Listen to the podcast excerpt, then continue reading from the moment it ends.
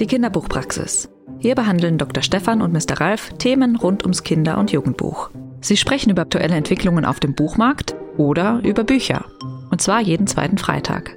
Mr. Ralf, das ist Ralf Schweikert, Kritiker, Blogger und Vorsitzender des Arbeitskreises für Jugendliteratur. Über Jugendbücher streite ich gerne.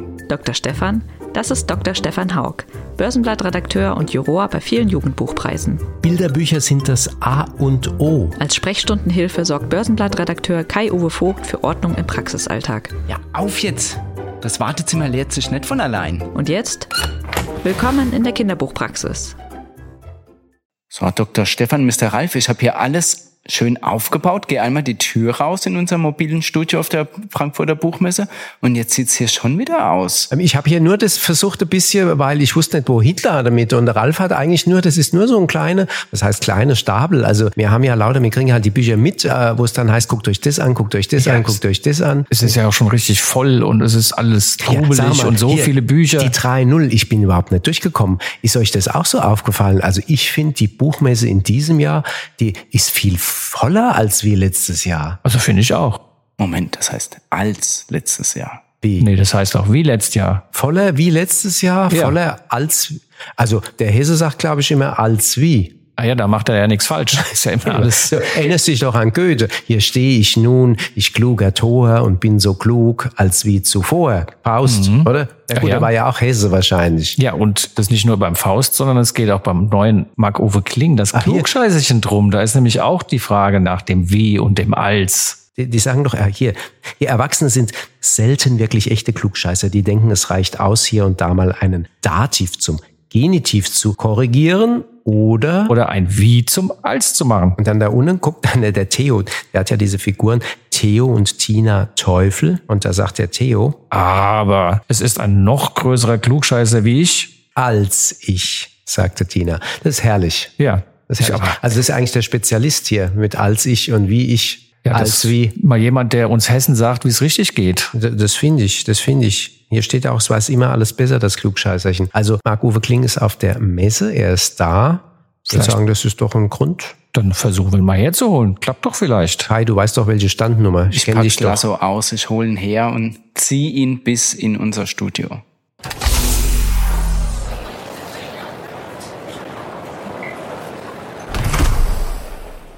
Ja, herzlich willkommen, Marc Uwe Kling, dass du da bist. Äh, Grad ist erschienen, das Klugscheißerchen. Hallo. Mit Illustrationen, wie immer, von Astrid Henn im genau. Carlsen Verlag. Wie immer. das bleibt auch so erstmal. Mhm. Das Cover Astrid ist super. Das Cover ist schon super. Da steht, ähm, jetzt können es die Zuhörer und Zuhörerinnen ja nicht sehen, steht dieses Klugscheißerchen und hat die Hände verschränkt und ähm, dann kommt von der Seite, es weiß immer alles besser und dann kommt von ihm nicht immer. Also es muss das letzte Wort haben. Wie ist denn da die Zusammenarbeit? Von wem kommt die Idee? Ist das deine Textidee und du sagst, so machen wir das? Oder ist das Astrids Idee und sie sagt, so machen wir das? Oder ihr sitzt zusammen am Küchentisch oder so und ihr sagt, Moment, ja, also das Cover ist natürlich immer ein äh, sehr gemeinsamer Prozess. Also Astrid macht Entwürfe, wie könnte diese Figur aussehen, das Klugscheißerchen. Dann diskutieren wir die und ich sage, na, ich habe es mir eher so vorgestellt. Und die Sprechblasen in dem Fall kamen jetzt von mir und Astrid hat aber quasi gesagt, okay, wir setzen das so in Szene auf dem Dachboden, aber da kommt quasi so ein Licht und äh, wie so ein Spot auf das Klugscheißerchen. Also, ey, wir haben relativ klar Text mache ich, alles Visuelle macht Astrid. Und wie seid ihr zusammengekommen? Ähm, Im dritten Känguru-Buch, die Känguru-Offenbarung, da habe ich so einen Anhang gemacht mhm. mit lauter Krimskrams, die, ähm, worauf sich das Buch bezogen hat. Und es gibt einen äh, Buchpreis der Ulstein Buchverlage, äh, den habe ich da erfunden für das Buch und äh, habe mich selber nominiert in der Kategorie Buch mit sprechendem Tier und habe dann aber verloren in der Geschichte gegen äh, ein Buch, das heißt Louis der lustige Leguan und ist von den Kindern der Kindertagesstätte Sümpfe der Traurigkeit und äh, ähm, meine Figur will das nicht akzeptieren, dass das äh, Buch besser ist als äh, das Känguru-Manifest. Und im Anhang habe ich dann gedacht, es wäre lustig, wenn wir dieses Buch hätten, Louis der lustige Leguan. Und dann äh, hatte ich meinen Lektor gefragt, äh, können wir ein Kinderbuch in den Anhang packen? Und wie ihr euch vorstellen könnt, war die Antwort, oh, okay. Muss das sein? Und äh, dann haben die, äh, hat mir mein Lektor äh, Astrid vorgeschlagen. Genau. Ah, und das war ein, also der, der Lektor, das hat vorgeschlagen und dann habt ihr euch zusammengesetzt oder zusammengetan und gesagt, ich habe eine Idee, ich möchte gerne ein Kinderbuch am Ende haben und sie hat gesagt, super, ich bin die Richtige dafür und das hat offenbar gefunkt. Ja, genau. Also erstmal war es nur dieser Witz in, im, im Känguru und äh, dann irgendwann hatte ich die Idee für Prinzessin Popelkopf, was mein erstes äh, Kinderbuch war und da muss ich sagen, das kam einfach, weil ich ein ganz furchtbares Kinderbuch vorlesen musste mit so einer Prinzessin. Ich dachte, boah, ich, ich pack's nicht. Wem, wem musstest du vorlesen? Äh, meinen Kindern. Ach so, okay. Ja. Mhm. Äh, und dann dachte ich, nein, nein, nein, nein, das ist kein gutes Buch mit der Prinzessin. Ich will ein anderes Buch mhm. mit einer Prinzessin schreiben. Und da ich Astrid schon kannte von der Känguru-Offenbarung, habe ich dann sofort Astrid gefragt, ob sie das illustrieren will. Und so ging's los. Und das ist ja auch gereimt. Also das ist gereimt, korrekt. Ja, es ist ja jetzt auch erstmal eine Form, wo man denkt, oh, gereimtes Kinderbuch, muss das sein? Also wenn man sich vielleicht über klassische Prinzessin-Geschichten mit viel Tüll und Rosa und irgendwas aufregt, die halt brav ihre Prinzessin-Rollen ausfüllen, würde ich ja denken, oh, das ist jetzt gereimt, aber vielleicht als Kontrapunkt auch irgendwie gewagt. Ja, ich fand aber gerade den Kontrast lustig. Also die, es kommt ja drauf an, was du mit dem Reim machst. Und äh, in Reimen steckt auch viel Humor. es gibt ja diese Kinderbücher, Tatütata, wer rast herbei, die Polizei. Ja. Mhm. Und ich wollte immer ein Kinderbuch machen, Tatütata, wer rast herbei, die Feuerwehr. ja, also weißt du, du kannst ja mit dem Reim ja, genau. spielen. Ja. Und äh, du kannst auch über einen Reim auf eine falsche Fährte locken, weil man denkt, okay, jetzt kommt dieses Reimwort, du machst aber was völlig anderes. Mhm. Und das hat ja viel mit Humor zu tun, Überraschung. Und über Reime kannst du auch gut Überraschungen generieren. Ich glaube, das ist der Kühlschrank, der hier klackert. Ja, der Kühlschrank, das kann sein, der Messe-Kühlschrank. Den ähm, schalten wir jetzt einfach mal aus. ja, das, das ist aber also eine Frechheit. Verläuft die Butter nachher noch. Muss man gucken. Ähm, Nein. Mit diesen, das, das klingt was anderes. Die Butter verläuft sinnlos. Ja, genau. Das ist schon ein Buchtitel. Die, die Butter verläuft sinnlos. Ähm, du arbeitest mit Diskrepanzen ähm, auch hier bei den Klugscheißerchen. Also immer sozusagen, du stellst gern Dinge und lässt sie aufeinander prallen. Manchmal so als Bild beim Leser dachte ich so, jetzt kommt der Zug von einer Seite und dann kommt er von der anderen Zeige und dann Seite und dann, dann weiß man, dann passiert was. Also ähm, gleichzeitig gibt es natürlich diese Erwartungshaltung, die man hat auch als Leser und die, die brichst du auf. Ich stelle mir vor, dass das ganz schön schwierig ist, oft, ähm, naja, so ein bisschen als Autor das vorauszuplanen. Also sozusagen probierst du dann manchmal aus bei bestimmten Szenen, ähm, ob das klappt oder nicht klappt, oder hast du vielleicht auch mal einen Probeleser oder einen Testleser, wo das so ist?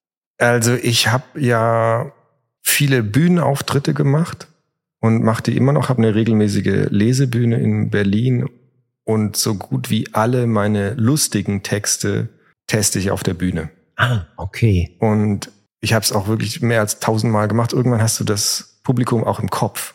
Das klingt jetzt ein bisschen schizophren, so ist es nicht gemeint, sondern du weißt irgendwie, wie das, irgendwann kriegst du das Timing eingetrichtert. Weil wenn du einen lustigen Text vor Publikum vorliest, dann kriegst du knallhart mit, ob er funktioniert oder nicht. Ich muss auch nicht mit den Leuten später drüber reden. Mhm. Fandet ihr das lustig? Ich habe das mitgekriegt, ob sie es lustig fanden oder nicht. Aber du hast ja jetzt erzählt, du hast eigentlich schon deine, deine Zuhörerinnen und Zuhörer so im Kopf und als Lesebühnenprofi sind es ja dann eher erwachsene Zuhörerinnen und Zuhörer. Aber du hast sie bei den Kinderbüchern auch für als Kinder im Kopf? Ist, kannst du das so einfach auf die Kinder übertragen oder probierst du es da eben vor Publikum auch nochmal, kann ja auch ein privates Publikum sein und sagen, also ich finde das wahnsinnig lustig und das haben wir bei anderen Kinderbüchern ja häufig, dass man da Passagen hat, wo man denkt, finde ich nicht lustig und Kinder lachen sich stumm Kinder und haben auch einen anderen Humor. Und umgekehrt sitzt du selber ja. da und sagst, oh, das war sehr lustig und Kinder, äh, verstehe ich nicht. Ja, ich meine, es gibt ja nicht die Kinder. Du hast natürlich immer ja. eine Auswahl an Reaktionen Grundsätzlich versuche ich die Kinderbücher immer so zu schreiben, dass man sie als vorlesender Erwachsener auch lustig findet, auch mhm. Spaß dran hat. Das ist schon äh, der Ansatz. Aber es müssen die Kinder natürlich auch mögen. Ähm, aber du hast recht, die sitzen selten äh, montags um 20 Uhr im SO36 in äh, Kreuzberg. Äh, das ist dann eher Kinder, die man so im privaten Umfeld hat. Da, mhm. die, die müssen auch als Testperson herhalten, klar. Naja, ich habe ja eben auch die die alten Videos vom Vater auf dem Speicher, wo ich dann dachte, oh ja, das ist für Erwachsene wahnsinnig komisch, ähm, da zu lesen, ah, der kleine Lebowski. Ja. Ähm, das hat für Kinder oder gar nichts, aber ich finde mich auch immer sehr wohl abgeholt, wenn da was drin ist, wo ich dann auch denke, ah, müsst ihr nicht verstehen. Ich find's lustig. Genau, das ist ja so ein Sidegag, der ist in den Illustrationen ja. drin. Ich glaube, Kinder verstehen ja ganz viel nicht. Und das ist aber völlig okay, weil nur in dem Moment, wo du mit etwas in Kontakt kommst, was du nicht kennst, was du nicht verstehst, in dem Moment kannst du ja was lernen. Und dann ist es halt die Aufgabe der Eltern, mit den Kindern darüber zu sprechen. Mhm. Ähm, oder es ist nur ein Sidegag und naja, erkläre ich dir in 20 Jahren. Ist auch okay. Also ich glaube, Kinder akzeptieren das auch total. Stichwort Lernen, äh, in dem Klugscheißerchen, da lernt man schon ganz viel, weil es geht schon auf dem Vorsatzpapier los und ähm, zum Schluss geht's dann eben weiter. Ähm, das ist so die Abteilung, ähm, die man gerne als unnützes Wissen bezeichnet, aber ähm, wir wissen alle, das ist das, was am Ende hängen bleibt. Ja, mhm. Ähm, Wenn hier äh, steht, Hornissen sind nicht gift giftiger ähm, als Bienen und Spinnen sind keine Insekten und äh, ja, wir haben die diese klassisches, das klassische Klugscheißerwissen abgesucht für, für den Vorsatz. Das Interessanteste fand ich, diese Geschichte hat ja fast jeder schon mal gehört, dass, dass Einstein ein schlechter Schüler war. Mhm. Und dass es wirklich darauf zurückgeht, dass einer seiner Biografen nicht wusste, dass in der Schweiz die sechs die beste Note ist und die eins die schlechteste. Ne? Ist einfach mhm. andersrum als bei uns. Und er hatte halt lauter Sechsen. Also es ist leider für alle, die jetzt schlecht in der Schule sind und sich darauf berufen, leider, leider nicht wahr, dass Einstein ein schlechter Schüler war. Da gehen ja plötzlich ähm, Legenden baden, könnte man ja. sagen. Also das ist äh, Karrieren fallen jetzt in sich zusammen. zusammen. Genau und keine Ausrede mehr. Mist. Also man, ja. ja. die kleinen Einsteins, die da wachsen. Wie ist denn dir das äh, die Idee zu dem Buch mit den Klugscheißerchen gekommen? Also Kinder wissen ja auch gerne was besser und sind manchmal sehr geübte Besserwisser. Aber die sind ja auch Besserwisser. Ja, ja, absolut. Also ich habe natürlich super viele Klugscheißer im privaten Umfeld. Okay. Ähm, ich weiß nicht mehr genau, was konkret der Auslöser war für das Buch. Aber es sind sicher solche Sätze wie, wenn der Vater fragt, habt ihr Hausaufgaben gemacht? Habt ihr denn schon Hausaufgaben gemacht? fragte Mama. Ja, ja klar, genau. sagte Tina mit vollem Mund. Gestern zum Beispiel, sagte Theo. Oder, ja, genau. oder letzte Woche, sagte Tina. Wir haben schon richtig oft Hausaufgaben gemacht, ja, Theo. Ha ja. Habt ihr was getrunken? Ja, gestern. Ja. okay, alles klar. Ja. Aber da ist ja auch schon Witz drin. Die meisten kommen ja gar nicht da drauf. Also da ist ja schon, also diese Schlagfertigkeit. Ja, ja. Äh, und die toppst du ja, du, du stapelst ja immer noch eins mehr drauf. Ähm, das muss man ja auch können. Also immer noch eins draufsetzen, wann weiß man, dass es genug ist. Wenn dir nichts mehr einfällt, es ist okay. eigentlich nie genug. Also wenn mir noch eins einfallen würde, würde ich noch eins draufsetzen. Das kommt so ein bisschen beim Schreiben dann. Also das ist auch der, das ist der große Spaß auch, ne? wenn du die Idee hast und dann erst mal loslegst. Ich glaube, das ist ja auch so das, das Prinzip dieser, der Tag an dem, ähm, dass man ja irgendwie eine relativ kleine Ausgangssituation mhm. hat und dann, wird diese ja lawinenartig ja. ausgewalzt, wenn bei dem, ja, was ich ganz gerne mag, ist der Tag, an dem Papa ein heikles Gespräch führen wollte, mhm. wo dann im Grunde das ganze Wohnzimmer voller Menschen sitzt, die dann alle dazuhören wollen, wie Papa das heikle Gespräch führt. Das ist schon, wenn man diese Situation natürlich in gewisser Weise auch kennt, auch als Erwachsener irgendwie so das Gefühl hat, ja, es gehört zur Aufzucht der Kinder dazu, heikle Gespräche zu führen, mhm. dann das so einfach zu überspielen, das macht dann halt auch schon großen Spaß. Ja, das ist eins der Bücher, die ich am meisten mag, muss ich gestehen. Ähm, und was ich am lustigsten finde, also es geht um, ein, für alle, die das nicht kennen, es geht um ein Aufklärungsgespräch. Und äh, der Nachbar ist auch im Raum, weil er den Raclette-Ofen zurückgeben will. Und was ich am allerliebsten mag, ist, dass er, er kommt so der, am Anfang des Buches, mhm. dann findet dieses ganze für alle extrem peinliche Gespräch statt.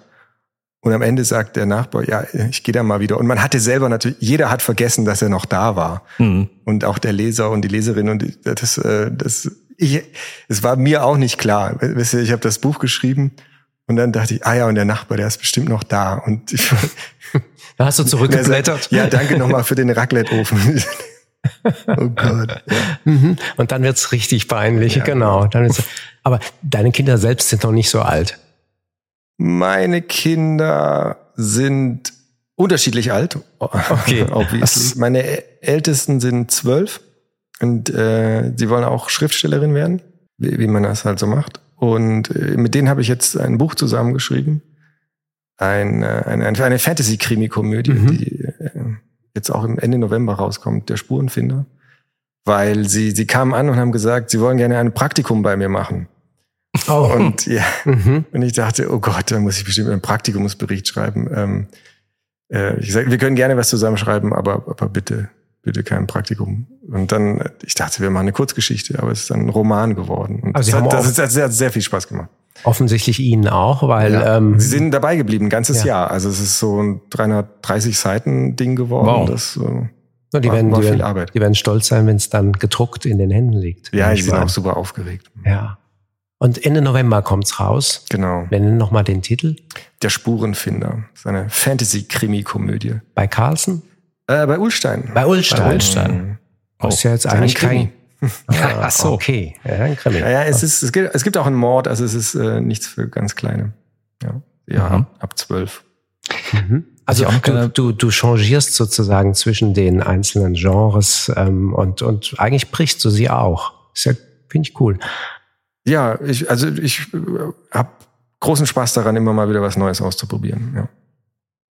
Was wir so immer im, Kinderbuch so beobachten, ist, dass manchmal mal so dieses lustige, komische auf Unterhaltung hinzuschreiben, auch vielleicht mit einem kleineren ernsten Hintergrund, dass das immer so gegen diese schwergewichtigen, ernsten Bücher, da stirbt äh, die Oma, da stirbt der Opa, da stirbt das Haustier, äh, Themen, die man irgendwie vermitteln muss, immer so ein bisschen gegeneinander gestellt wird und dann, dann das Komische ist so das Leichte, das ist so nicht so ein Schwergewicht, das ist ja irgendwie, das schreibt man doch so ganz locker dahin. Und äh, da hat man immer das Gefühl, dass äh, das einfach ein bisschen unterbewertet ist, wenn man auch unterhalten will oder wenn man Spaß dran hat, Dinge komisch oder Situationen komisch zu überzeichnen. Mhm. Ist das auch was, was du so wahrnimmst, wenn du das Gefühl hast, oh, also ich laufe hier irgendwie so als, als äh, Unterhalter in dieser Kinderbuchbranche und werde vielleicht gar nicht so wahrgenommen wie jemand, der ganz viele ernsthafte Themen behandelt? Ach nö, ich, das, das juckt mich gar nicht, ehrlich gesagt. Ähm, ich ich schreibe, worauf ich Lust habe. Und äh, ich, ich bin anscheinend ein lustiger Typ, deswegen wird's immer lustig. Ich finde auch beides hat total seine Rechtfertigung. Ne? Also beides ist total äh, wichtig. Ich glaube, auf Dauer, du wirst die lustigen Bücher öfter lesen.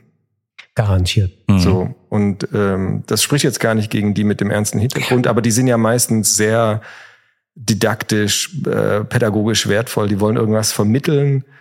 Und ich finde es gerade bei Kinderbüchern einfach auch sehr angenehm, nur zu unterhalten und einfach den Kindern eine schöne Zeit zu geben. Mhm.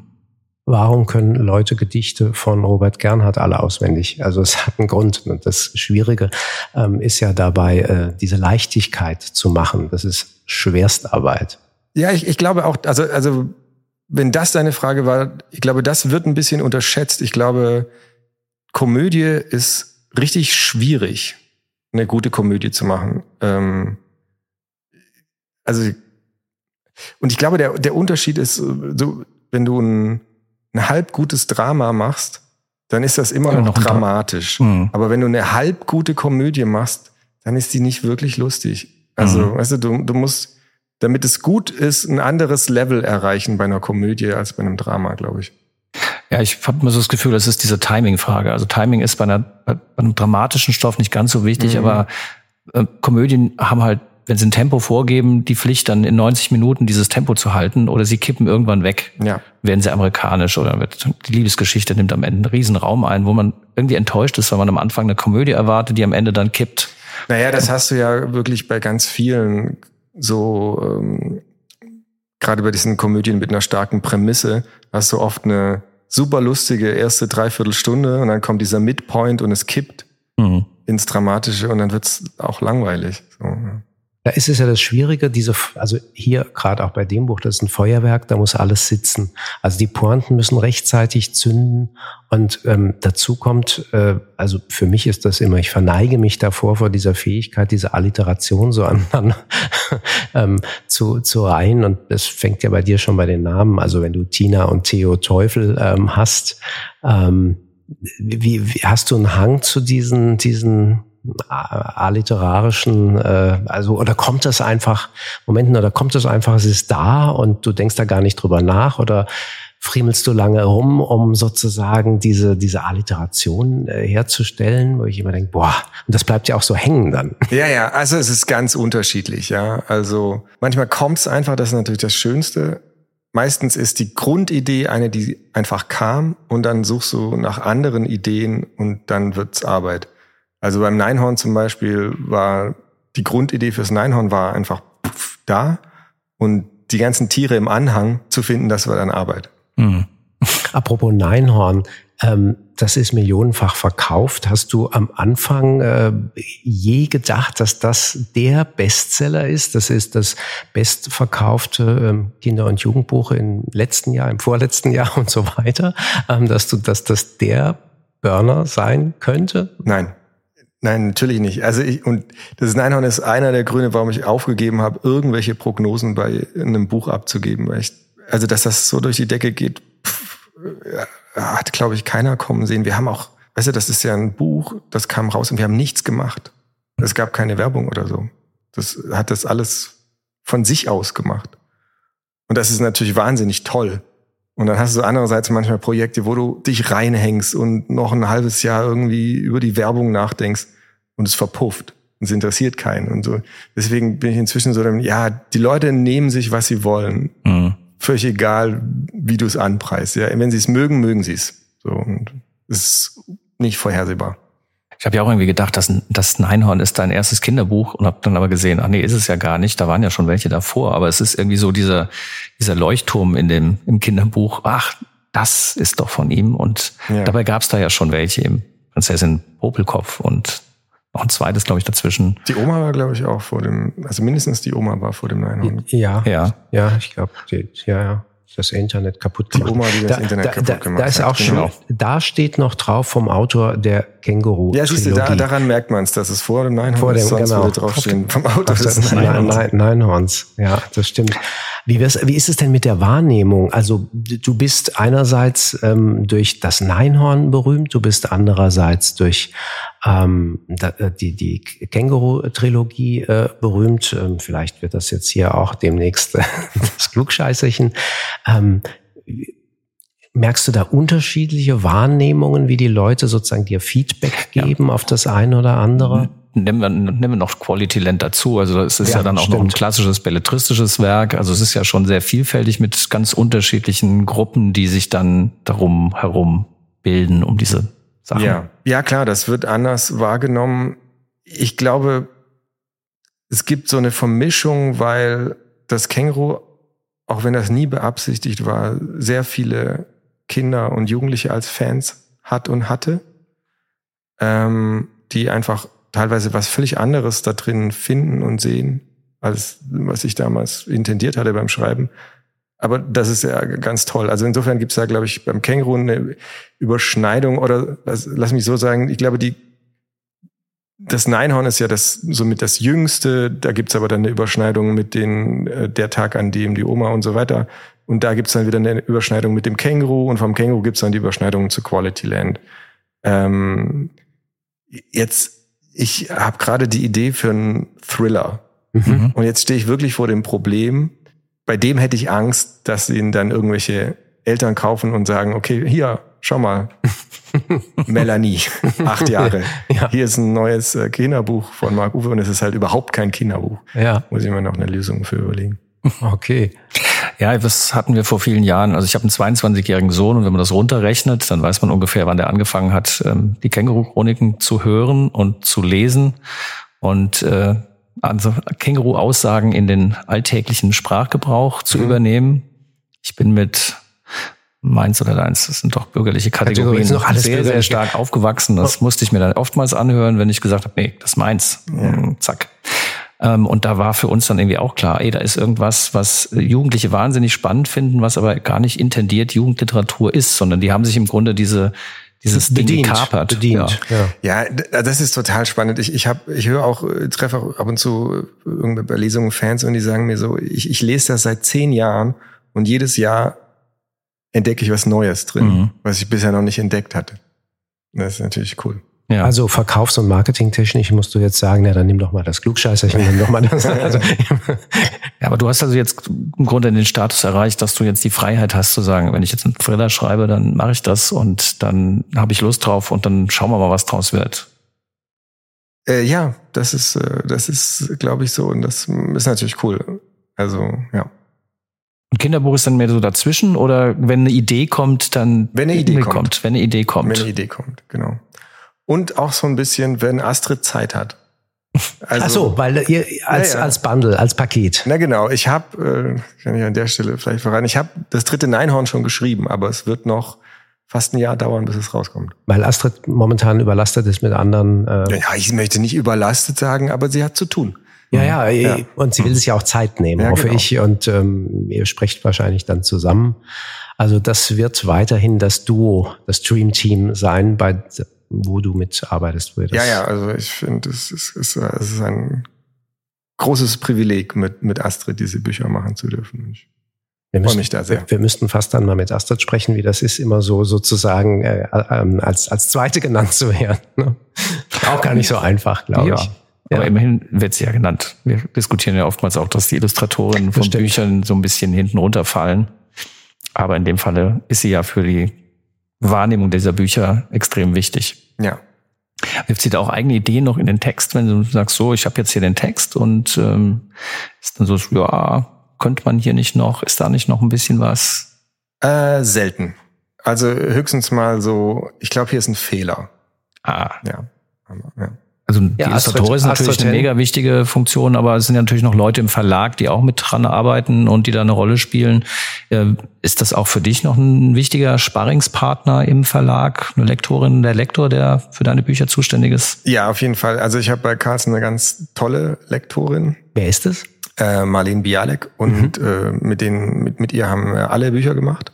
Also Marlene ist, ist super. Sie ist auch super diplomatisch, ja. Also wenn sie was blöd okay. findet, dann sagt sie nicht, das können wir so nicht machen, sondern sie sagt, wenn du das so machen möchtest, dann unterstütze ich dich natürlich, aber. und meistens hat sie recht. Und äh, zum Beispiel der Papa, ne? Ja, dein, ja. dein Lieblingsbuch ist entstanden über einen Kommentar von den Marleen im, im dem der Tag, an dem der Opa den mhm. Wasserkocher auf den Herd gestellt hat, weil da, da geht es ja auch kurz darum, dass äh, die große Tochter jetzt einen Freund hat. Mhm. Und da war nur so ein Kommentar von Marleen. Es gibt auch kein witziges Aufklärungsbuch. Vielleicht wäre das mal was. und dann dachte ich so, ah ja, ein witziges Aufklärungsbuch. Und dann rumort das so in mir und ich denke, wie kann man das witzig machen? Und dann mhm. dachte ich, okay, wir machen nicht das Thema witzig, sondern wir machen eigentlich kein Aufklärungsbuch, sondern wir machen ein Buch über ein Aufklärungsgespräch.